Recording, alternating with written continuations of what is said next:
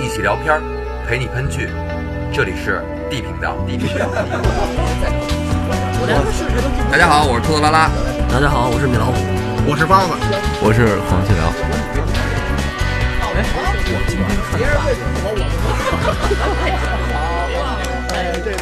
我让你们说懵了。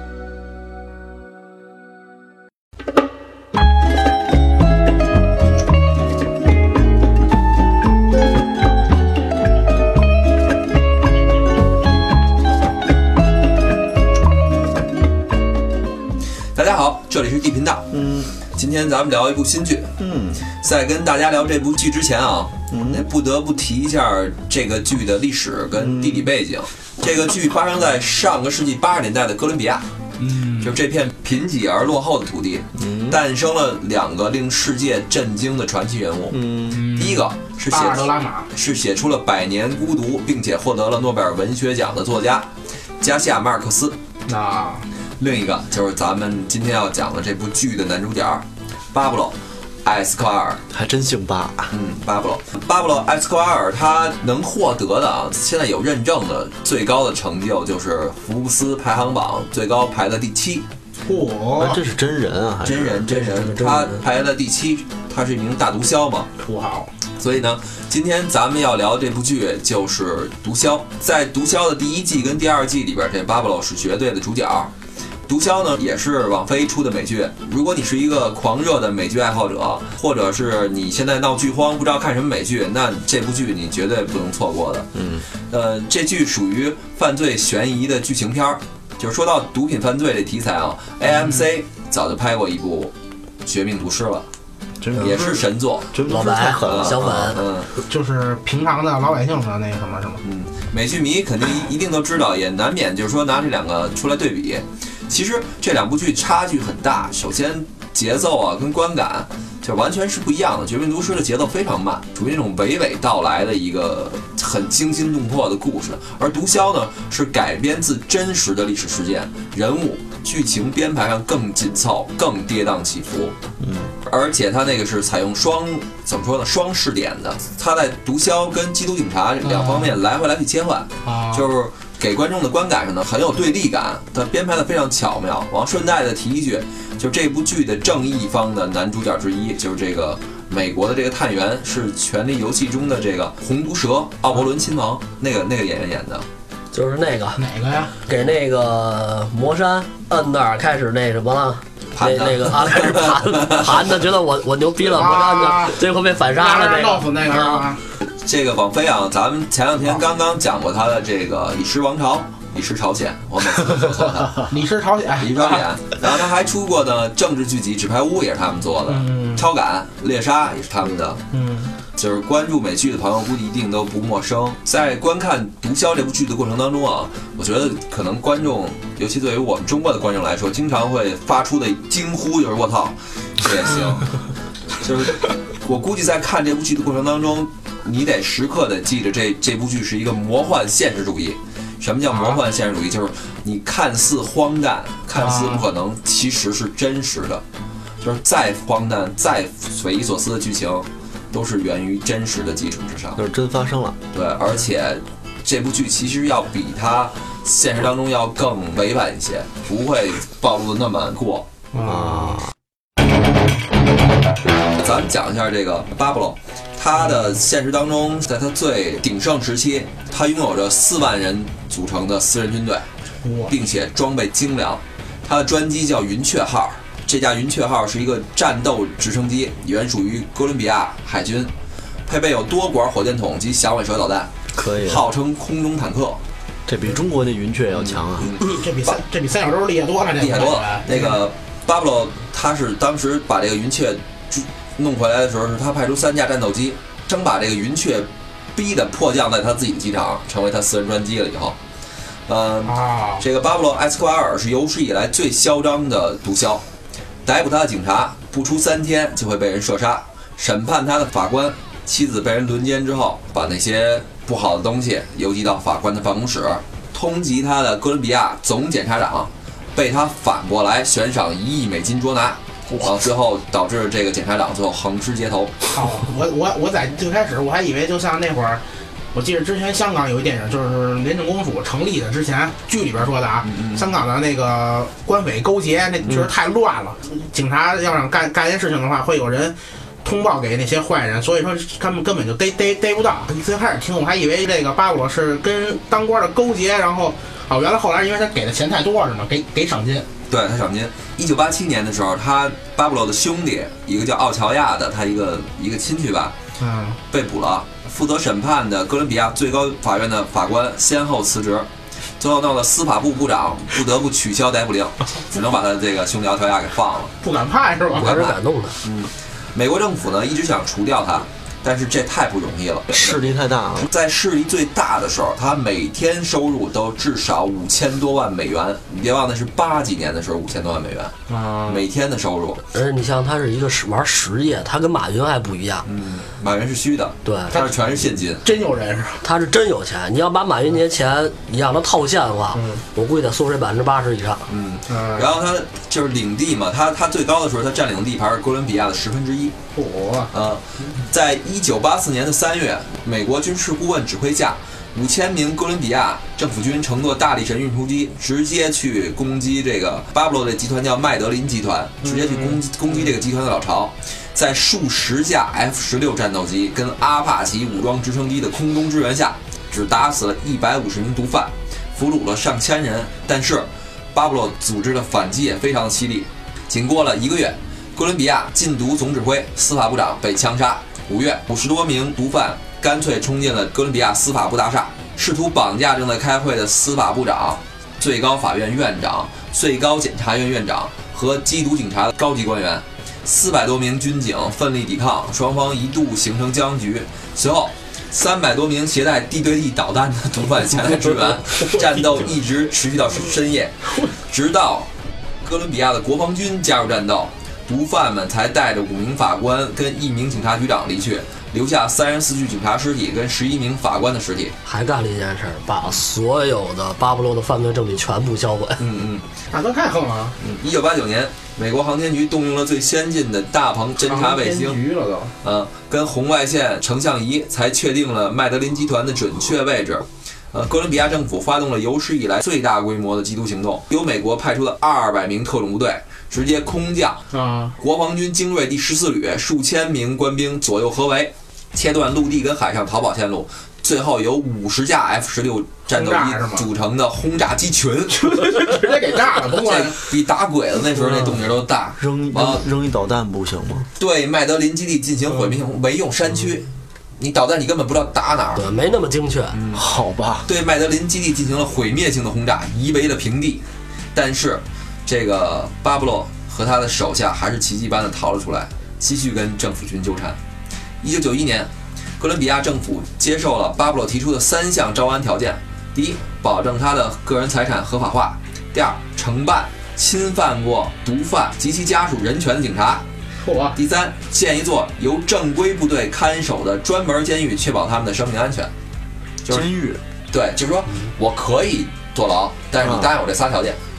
那嗨，那他跟牢里就跟皇帝一啊！样。对对对对对对对我记得他他那监狱叫大教堂还是叫啥？自己盖其。实是对，其实是自己建了一城，然后呢，自己建了一城堡，让美国的正规军给他当保安。对对，就这意思。就是由于这些毒贩们，他们害怕引渡到美国受审，啊！所以呢，他在监狱里边一直待到一九九二年的七月十二十二日，他还是走了。不敢待了啊，不敢待了。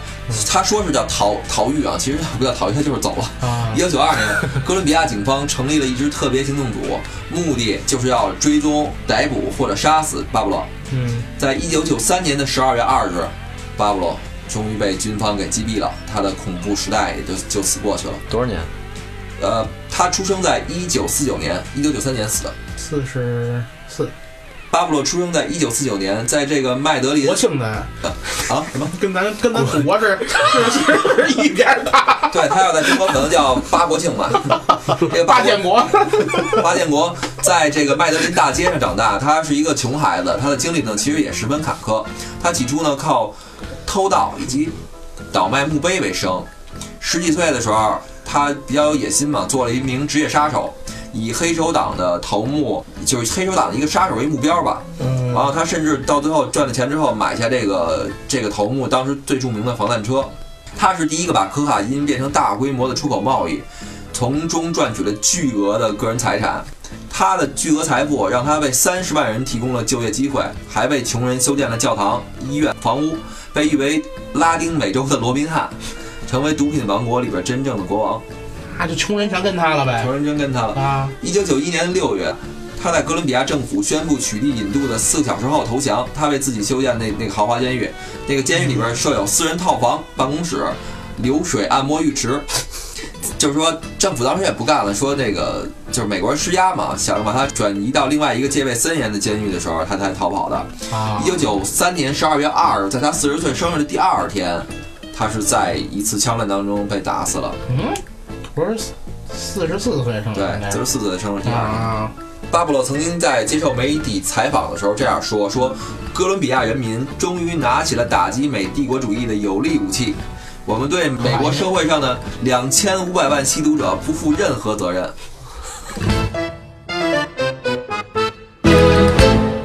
今天咱们要聊这部剧啊，就是真实的记录了这个二十世纪八十年代哥伦比亚大毒枭巴布洛传奇的一生。嗯，是是够传奇的哈，他真拿枪杆子跟你干，嗯，谁干他，这个他他就从哪给谁干。看你咱们从哪个角度聊了？如果要是从这个哥伦比亚这边聊的话，那他就是一个反帝斗士。之前有一新闻是咱们这边抓了一个毒贩嘛，嗯，好像有年头了。然后那毒贩还说呢，就是我从来不卖给自己人毒品，我的毒毒都卖到国外去。国外是吧？哎，我就蚕食别的国家？民族英雄是吧？嗯真有一堆人底下叫好的。这部剧啊，反复提及的这个魔幻现实主义这一名词，就是在提醒观众，这部剧的一切都是超乎想象的真实。哥伦比亚呢，是一片充满了神奇的土地。魔幻现实诞生在哥伦比亚不是没有原因的。加西亚·马尔克斯的作品是魔幻现实主义文学代表，而巴布洛用他自己的一生诠释了什么叫魔幻现实主义。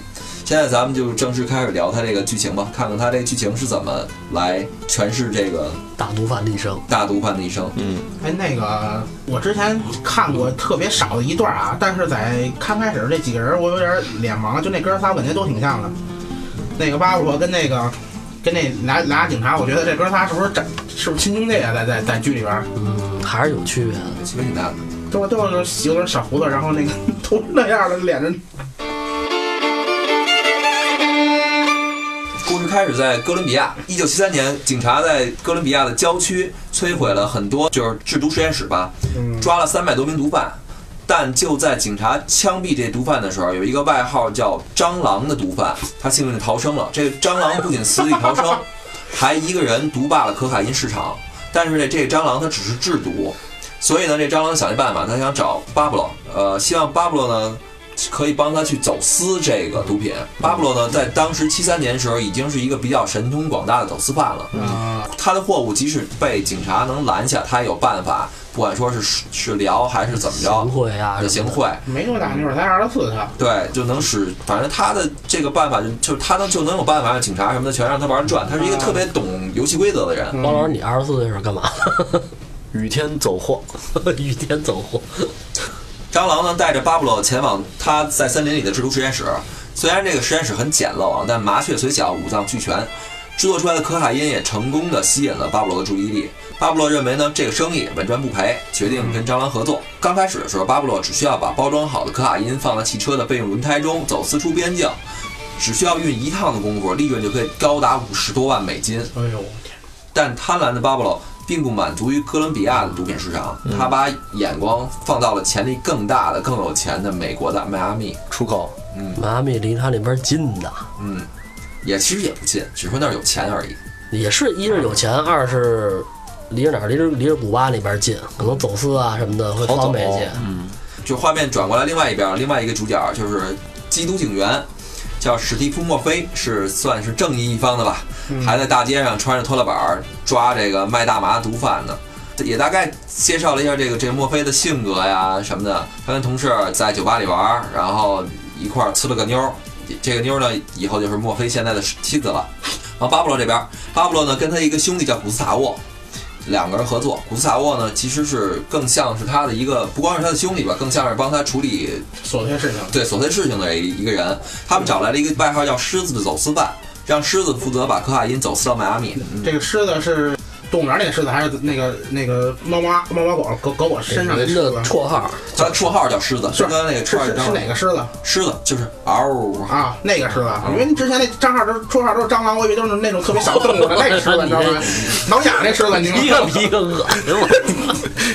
因为啊，当时美国的注意力只关注在大麻上了，根本就没把可卡因放在眼里边。因为那时候美国人玩的还都是大麻呢，啊，所以呢，这给了这批毒贩极佳的一个机会。运送到这个迈阿密的可卡因被有钱人吸了个精光，而巴布洛的钱瞬间就多到了他根本就已经来不及藏了，就是没地儿搁了，钱多已经多到那份儿上了。嗯，狮子呢，就也因为有钱了嘛，也扩大了自己的走私路径。嗯，呃，膨胀对，把可卡因开始藏匿在哥伦比亚几乎所有的出口商商品当中，啊！我去，想了很多办法，包括孕妇直接吞下那小块的可卡因包装，然后过过边境，因为美国根本不会检查孕妇。他们都特别喜欢拉东西。人体藏毒这件事儿。一直都有现在。是一直都有，嗯你你说那个吞啊，我还能理解。这塞肛门一下塞塞那么大那包，塞好几十包，那怎么塞？我觉得细说吧，不会塞那么多。有可能利益确实太大了，利益是大，你那口儿有那么大，你不要深研究这个 人体结构。我跟你说，到时候你咬着牙，一万、两万、三万你，看黄老师，崩爆了。这个巴布洛呢，跟这个蟑螂的贩毒计划仅仅过了几个月，巴布洛就已经顺利的建起来了从哥伦比亚运往美国的一条完整的运输航线了。嗯，呃，但是这个蟑螂每天就像说的，它在这个丛林里边条件也特别艰苦，然后每天都是闻着这些毒气，天天在这制作毒品。而巴布洛呢，每天都坐着飞机到处跑，到处玩儿。他呢，慢慢的也心理也不平衡，也有点不平衡了。嗯而巴布洛的生意呢，也吸引来了他原来跟他做走私的其他的合作伙伴。在合作伙伴的帮助之下，这个史史上最大的毒品网络就诞生了。而迈阿密被大量的可卡因侵蚀之后，很快就成了毒品之城。毒品带来的金钱也滋生了暴力。毒贩与缉毒探员之间战斗，从最开始咱们说的这个踏拉板追逐战，抽大麻的人你追我就跑呗，对，是吧？抽大麻的人也不至于那么也没有那么严重的罪，你啊逮着我，我其实也就做，可能罚点钱，甚至都都没有太太严重。社区工作一下，对，者一下演变成了街头枪战了。蟑螂因为不满巴布洛，特意的收买了警察，让巴布洛的科卡因被警察扣留。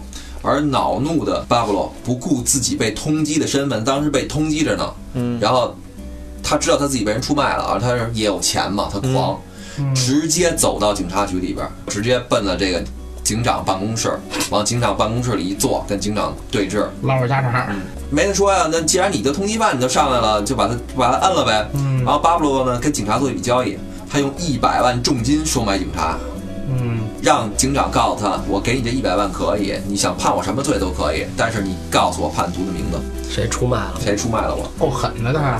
巴布洛呢因此知道了蟑螂的叛变，嗯他把蟑螂杀掉并抛尸野外。这这这蟑螂警察那么多回，他为什么叫蟑螂？他就是死不了嘛，死不了还是死在他手里手里边。那会儿不是蟑蟑螂的同行们都被闹死了，其实蟑螂这些一家独大了，是吧？对然后后来他找了巴布罗搞走私，对，巴布罗等于跨行成功，跨行成功了转行成功，然后又把他给灭了，巴布罗等于把这全接手了，就从制到倒到卖全是他自己啊，。等于哥伦比亚现在就就他最他大是最大的，还有还有别的，一条龙啊那个第三季里边还是讲还另外的一个集团，啊卡利集团。卡利集团是在麦德里集团倒掉以后，卡利起来了，我记得他不是后来说就是成墨西哥了吗？就是别的地方了吗？那是现在了。嗯，那是现在了，就是啊，那几个国家全干这个。迈阿密的停车场啊，正当这个毒贩集团当卧底的警察这个墨菲与同伴正在与这个蟑螂的手下交易的时候，这时候巴布罗出现，巴布罗不知道这个蟑螂叛变吗？嗯手下出现，朝三个人开枪。这个墨菲呢，侥幸的活了下来。美国政府也是看到这个毒贩如此猖狂，便决定就是彻底咱整治一下这这个贩毒集团吧。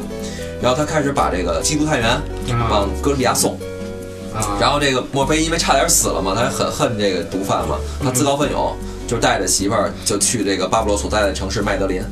这当卧底去了。这回不是，他是原来在迈阿密是卧底，嗯他这回直接是政府外派到国外去抓派员抓毒了，啊，这就弄死他去了。就弄死他去了。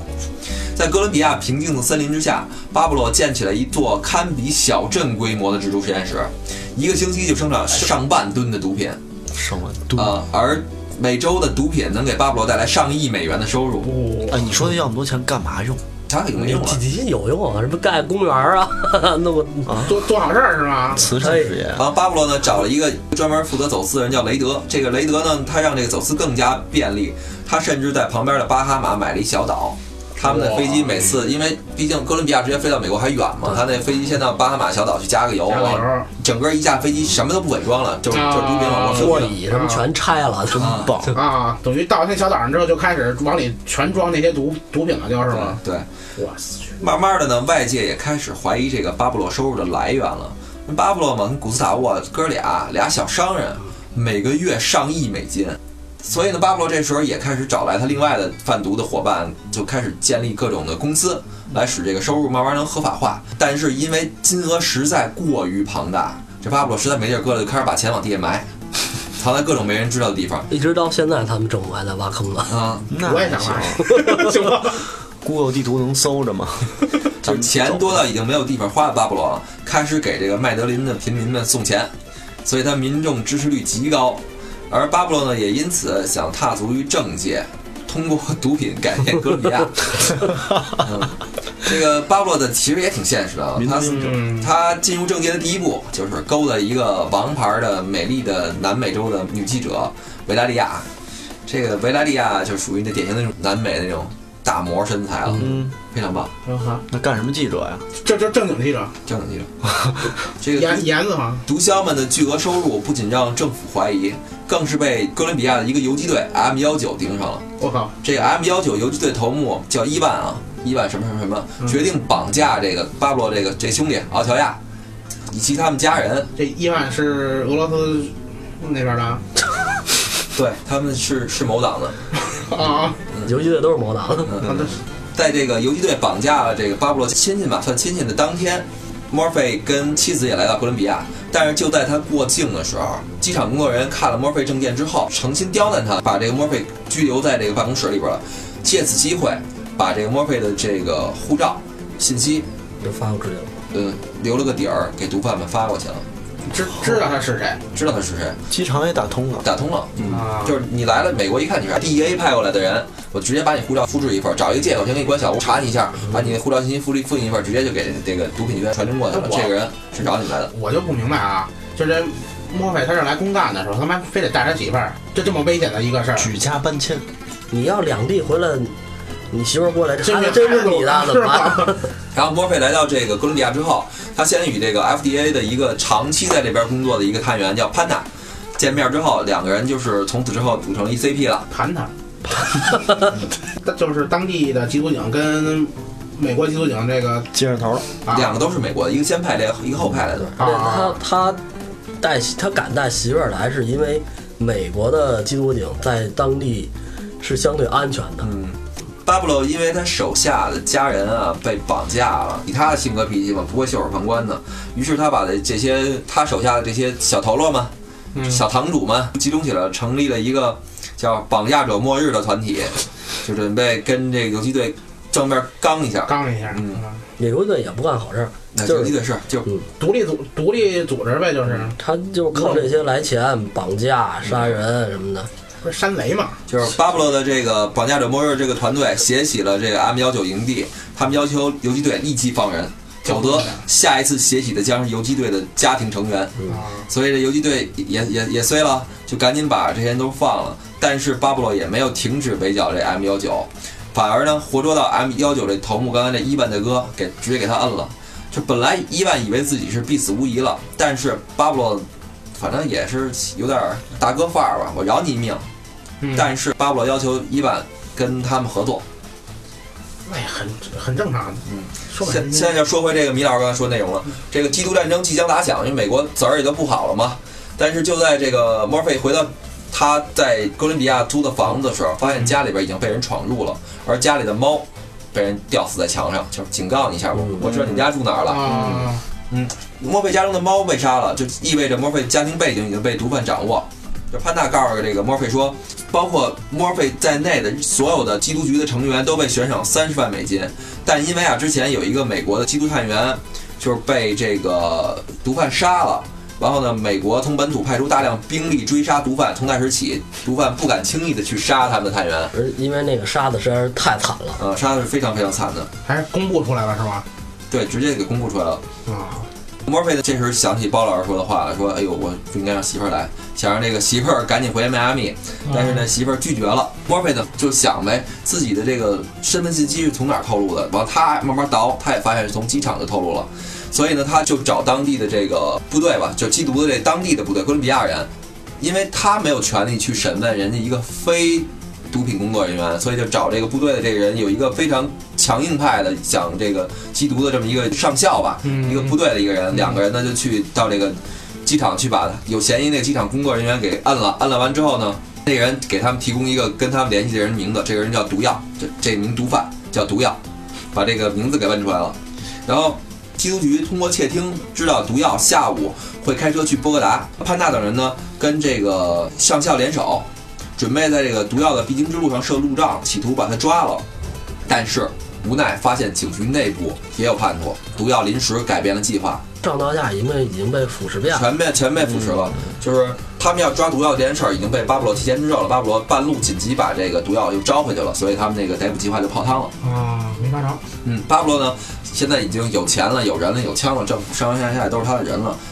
他决定进军政界，毕竟对于哥伦比亚人来说，巴布罗根本就不是毒贩，反而是一个成功人士，啊，笑贫不笑娼。他不是已经睡过一个记者了吗？对，但是呢，巴布罗的巨额财产来源这一问题，他确实也得解决一下，哦所以呢，所以呢，他找来一律师，就是要求这位律师直接跟这个司法部长商议。这个司法部长呢，虽然不相信巴布罗财产是干净的，嗯，但是巴布罗一捐就数百万美金，数百万美金的捐，巴布罗还是悠着呢，怕捐太多吓着，所以呢，也就只他也也动心了嘛，黑眼珠瞪着白银子，对吧？嗯顺便默许了这巴布罗要参加竞选总统这个这这件事儿了。我去，巴布罗呢也不傻，他为了避免大众怀疑他这如此巨额的财产，所以呢，他没有直接竞选议员，而是作为这个一个议员的候补议员参选。他呢在公众面前承诺，自己当选了之后会尽自己的一切所能，把哥伦比亚变得更加美好。他的讲演呢也深得民心，即使他的妻子怀孕了很长时间了，已经肚子特别大了，也挺着到现场支持他。那记者是吗？不是他他媳妇儿，他媳妇儿，然后他媳妇儿呢也知道巴布洛勾搭这个女记者这事儿，对这事儿也不满，但是巴布洛呢跟他解释说，这都是为了职位，不是自己所愿的。公事儿，嗯，公事儿公干，然后公事公干。经过这巴布巴布洛一一一系列设计和计划，包括他媳妇儿来给他站台什么的，也都是公关的一个营销。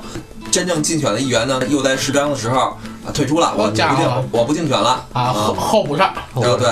巴布洛呢就顺理成章的成为真正的国会议员了。这盘棋可以的啊，嗯，有钱有权，还有枪，关键是枪。对，巴布洛这边呢，虽然紧锣密鼓的一步一步的计划，其实都是很缜密的，而且做的也都不错，但是他的这些原来那些合作伙伴对他的这个政治事业啊并不感兴趣。嗯，虽然准备在表面上迎合这个巴布罗的选选举，但私底下呢还是继续贩毒。人就想挣钱。你没事招什么安呀？我就在梁山上待着挺好，对他他？要真当了总统，我觉得他底下会会分好几派，你是吧？因为巴布罗参加竞选了，所以美国呢态度肯定是反对的，所以美国大使呢就提出强烈的抗议，然后抗议之后没用，呃那边有钱，人全都收买了，他就要求这几个缉毒探员去找证据，证明他是一名毒贩。然而在这个潘纳与墨菲寻找这个证据的过程当中，因为警局内部叛徒实在太多了，导致很多的关键证据都会被毒贩抢先一步抹除。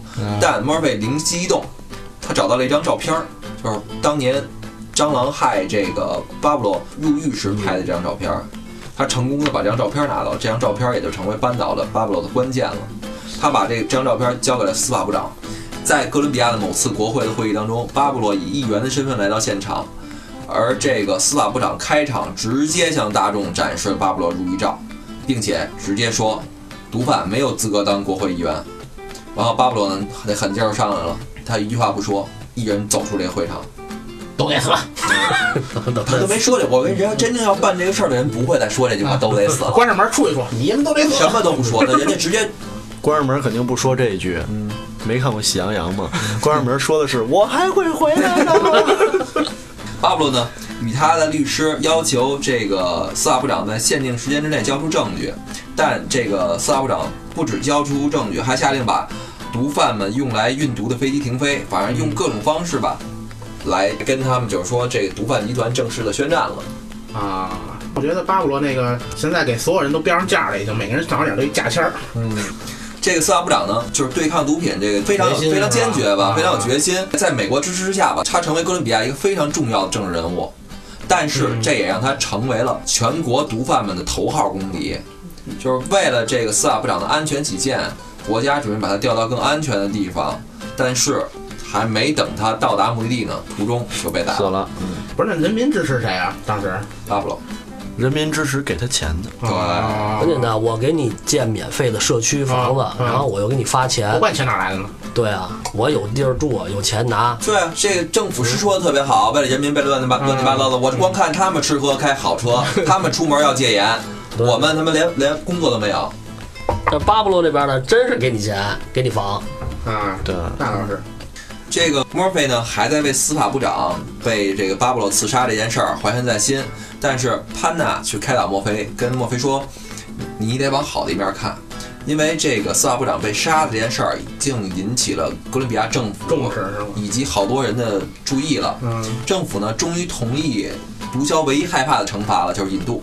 美国一直要求把你的嗯毒枭就是被抓到之后引渡到美国去。关到美国是吧？对，因为这帮毒枭们在哥伦比亚的监狱里边过着天堂般的生活，但在美国的监狱里边，无论他们地位如何，都得像普通一样蹲一个小小的房间。所以这帮毒贩们唯一害怕的就是要被引渡。这嗯，地头蛇嘛，现在就是跟哥伦比亚。嗯，巴布洛呢，向他的一些就是毒品合作伙伴们，就是他那些小的分销商们提议，嗯咱咱们大家一起成立一个叫引渡者的组织，意在联手抵抗这个引渡条约。大哥这个名儿这随便起的挺随意的呀。那会儿那个什么 什么联盟？末日绑架者、末日，得有一引渡者，好像大哥，这是玩微信群的，拉对对，就是拉完群之后起个名儿，随便起个是吧？还有一吃货小分队的，没事儿。专门就是吸毒的是吗？但巴布洛的伙伴们表表面上都答应了，但是私底下呢还是各玩各的。建了小群，对，建了小群了。就是大多数的这些毒贩们，其实还是像原来一样花天酒地、不以为然。等于巴布罗其实是想干点大事，但底下人其实就吃喝玩乐就够了。对，大家还巴布罗是属于嗯，钱挣的已经追求了钱挣的已经淤了，我得干点其他的事儿了有。点追求。就是刚才我问的那句话嘛，就是他是一个月还是一周能能挣多少多少钱？五千万，对，他是后来每天天每天，对每天五千万，干一礼拜收了，一辈子够用了。那你说对吧？就好多他的这种就是脑残粉嘛，嗯，就认为这是巴布罗，不管怎么说，这人有追求，他他不像一般的毒贩，要是一般毒贩早就跑了，或者是到哪儿去过天堂般的日子去了。就是买个岛。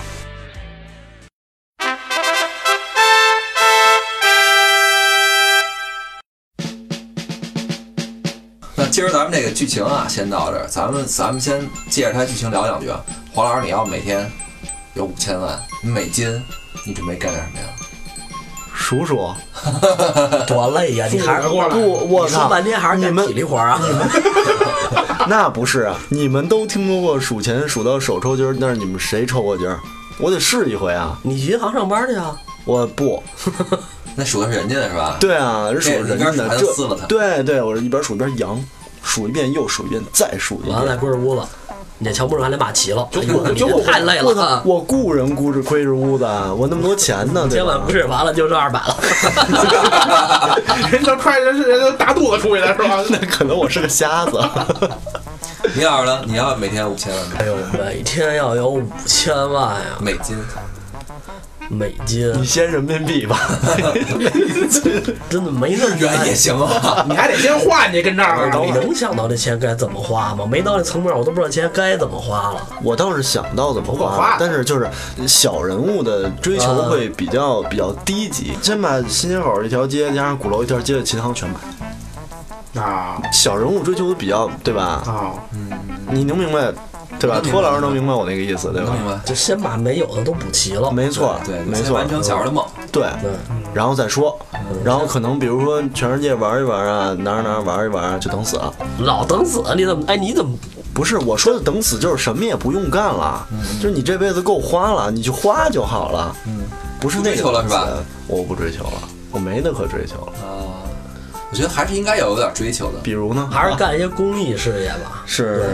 发展一下咱们祖国贫困地区，可以啊，咱们盖点学校啊什么的，投的这其实是两个啊，方向，哎就是说，就是说，因为有一部分人啊，他挣了钱之后，他会去像米老师说的这个，去干公益，去投资这些。嗯。那有一部分人挣完钱之后呢，他是把所有的眼光放到这个新的技术上、新的科技上，我去投我去投实验室，嗯比如诺贝尔，嗯我去奖励这些，它两两种方向。两种方向。我有钱，然后最后还得落一好名儿。我觉得不，我觉得还真的不是为了一好名儿，有的人可能是，我告诉你我承认有的人是为了我我要是有钱，我肯定偷摸的有钱。偷摸的有钱。你真是太你现在没钱，你也是偷摸的没钱的。啊！你你就把那一条街、两条街新房买了，你还没有没有偷摸呢？偷摸的有钱，不是那种我又有钱，我又要名声半个中国人都知道我，我我不会干这种事儿。嗯，你是你现在没钱也大家都不知道，所以你也是偷摸的没钱，你就是偷摸的一。包 老师一天要五千万美金呢，是每天都有吗？我先问，每天都有。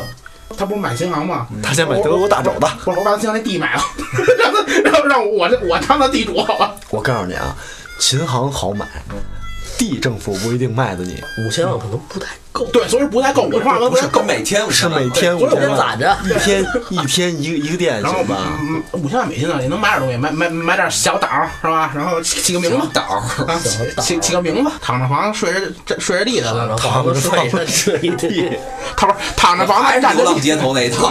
躺着房站着地的，再包老师的观点还还是这个有钱买房，是吧？还是那种那种没那深个挖洞广积粮。有什么不如现在现现这这地好是吧？反正我要有这个，我先把这个啊小时候吹的牛逼先都填了，没什么先都补上。呃，米老师这个是我觉得是正常人的想法，就是原来比如说大家喝酒的时候都会说，我要是中了个五百万，或者我中了个一千万，我真没说过这话没有没有，就是就是我好多人贷款小时候会会会聊聊天嘛，就是没准你就疯了，看过一新闻啊，就是夫妻俩在床上聊天儿啊，就聊天儿嘛，还聊啊天儿啊，就是说说这哥俩说聊中五百万，哥俩，你这有有点可以了，你这说中了五百万怎么样？最后打起来报警了。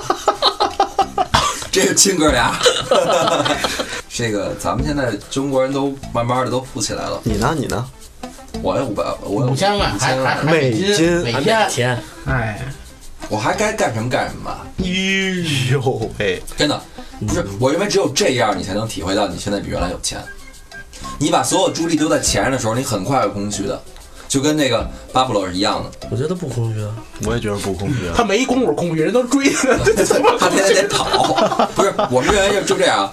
你看啊，你现在想，你每天你们刚刚，其实你们刚刚说半天，其实你们也你们也发现是在补以前的洞，对吗？对，你没有过今天的日子，我认为你还是应该选择像今天一样生活着。比如说，咱们还是录电台节目，那好，那我们马上我的工作室我要一什么样的，我瞬间把它变成这个样儿而已。啊对啊，那不一样吗？一样吗一样的呀。你们刚才说，你们可能也会这么办，但是你们刚才说的没体现出这意思，就是说你原来买你买琴行那那什么什么事儿，嗯你你小时候你吹过什么牛逼，你去满足我，我我我没工夫想小时候，我就想现在。今天咱们录好，那今天咱们换一个地儿吧，王对吧？嗯对，直接到北北北京的一个顶儿上，我现建一个塔子。呃，其实是一样的，嗯就比如说我我一中五千万，我想要一把三三五，现在打车我说干嘛就干嘛啊他就是对吧？有钱了，我现在需要一工作室，走，咱们先买对，对咱们先装修，明天就就入住，人家有钱人不就这么干吗？先来一个摇万达什么开业啊不就是吗？不用说这个，咱们聊回毒枭来。这个巴布罗被关在监狱的时候，那当时哥伦比亚所有球员都得哎，每周末都到他们家跟他踢球去。巴尔德拉九，四年，巴尔纳他们都去过。九四年那个哥伦比亚世界杯小组赛不没出现吗？啊然后那他是因为乌龙球，哥我也有一后卫回来就给办了。下飞机都没下来，对啊，就直接给办了。就这帮人已经狂到这样了。好多球员参加过采访，我看巴尔德拉他们都都参加过，伊基塔他们都说我说他们哎人还特别好，他们家有私人球场，每周末得去陪他踢去。一眼现在的哥伦比亚联赛还有麦德林竞技、卡利竞技，他们百万富翁，从他他们每一支球队后边都有一个毒枭老板。哎呀，今天还有麦德林竞技呢，我我只知道他现在那个足球队那个衣服上那个广告赞助商全是什么 B B A T 三三六五，然后什么就那个还还还那都是 BT 三六五，博彩公司的彩啊，现在都是博彩而已，对啊，现在是博彩，现在那这都都洗干净了。谁敢踢博？彩是谁的？你再看，那就谁敢？踢后卫啊？你前锋不进球也进也不行好看，啊。中国中国国家队好像仅仅是那那几个球吗？要是把咱这中国国家队放放在那边，估计咱早就出现了，要不然这后防线估计得天天换人。人家纯人家纯粹啊，对吧？对对对对，你赢就给你钱，输了你就得死你。就我就要你命，不像咱们玩的不纯粹，又得又得为国对对争光，又得怎么怎么啊着，玩一切虚的。上届世界杯不是说传人家朝鲜朝鲜去挖煤去，啊结果中国队军训去了。那什么，那个亚洲杯，嗯，不是说韩国只要夺冠，嗯那谁呀？孙是兴民，孙兴民就不用去当兵了吗啊？人家对吧？对，人家就是。好，那今天咱们这个毒枭啊，包括后来咱们这这瞎说八道，如果咱们要是有钱了干什么？反正不管说有钱也好，没钱也好吧，杀人放火，我觉得还是远离。对，因为你看这这个剧，它即使即使是美国做的剧嘛，它也是把这个巴布罗他做的很多很多事情给淡化了，他没有说那么夸张那么血腥。他那上不了银幕，他那是吧？广电局就给审了。美国美国没有广广电局，美国他不会审。我觉得他削弱这个毒枭形象，也是为了怕大家盲目崇拜，因为他毕竟他是做过一些好事儿。有些人就利用他，比如他给穷人捐钱啊，等等这些，说现在拿他当一英雄，就是可能也是对自己的生活也好，对社会不满吧。嗯，肯定还是会有个人崇拜他的，这很正常。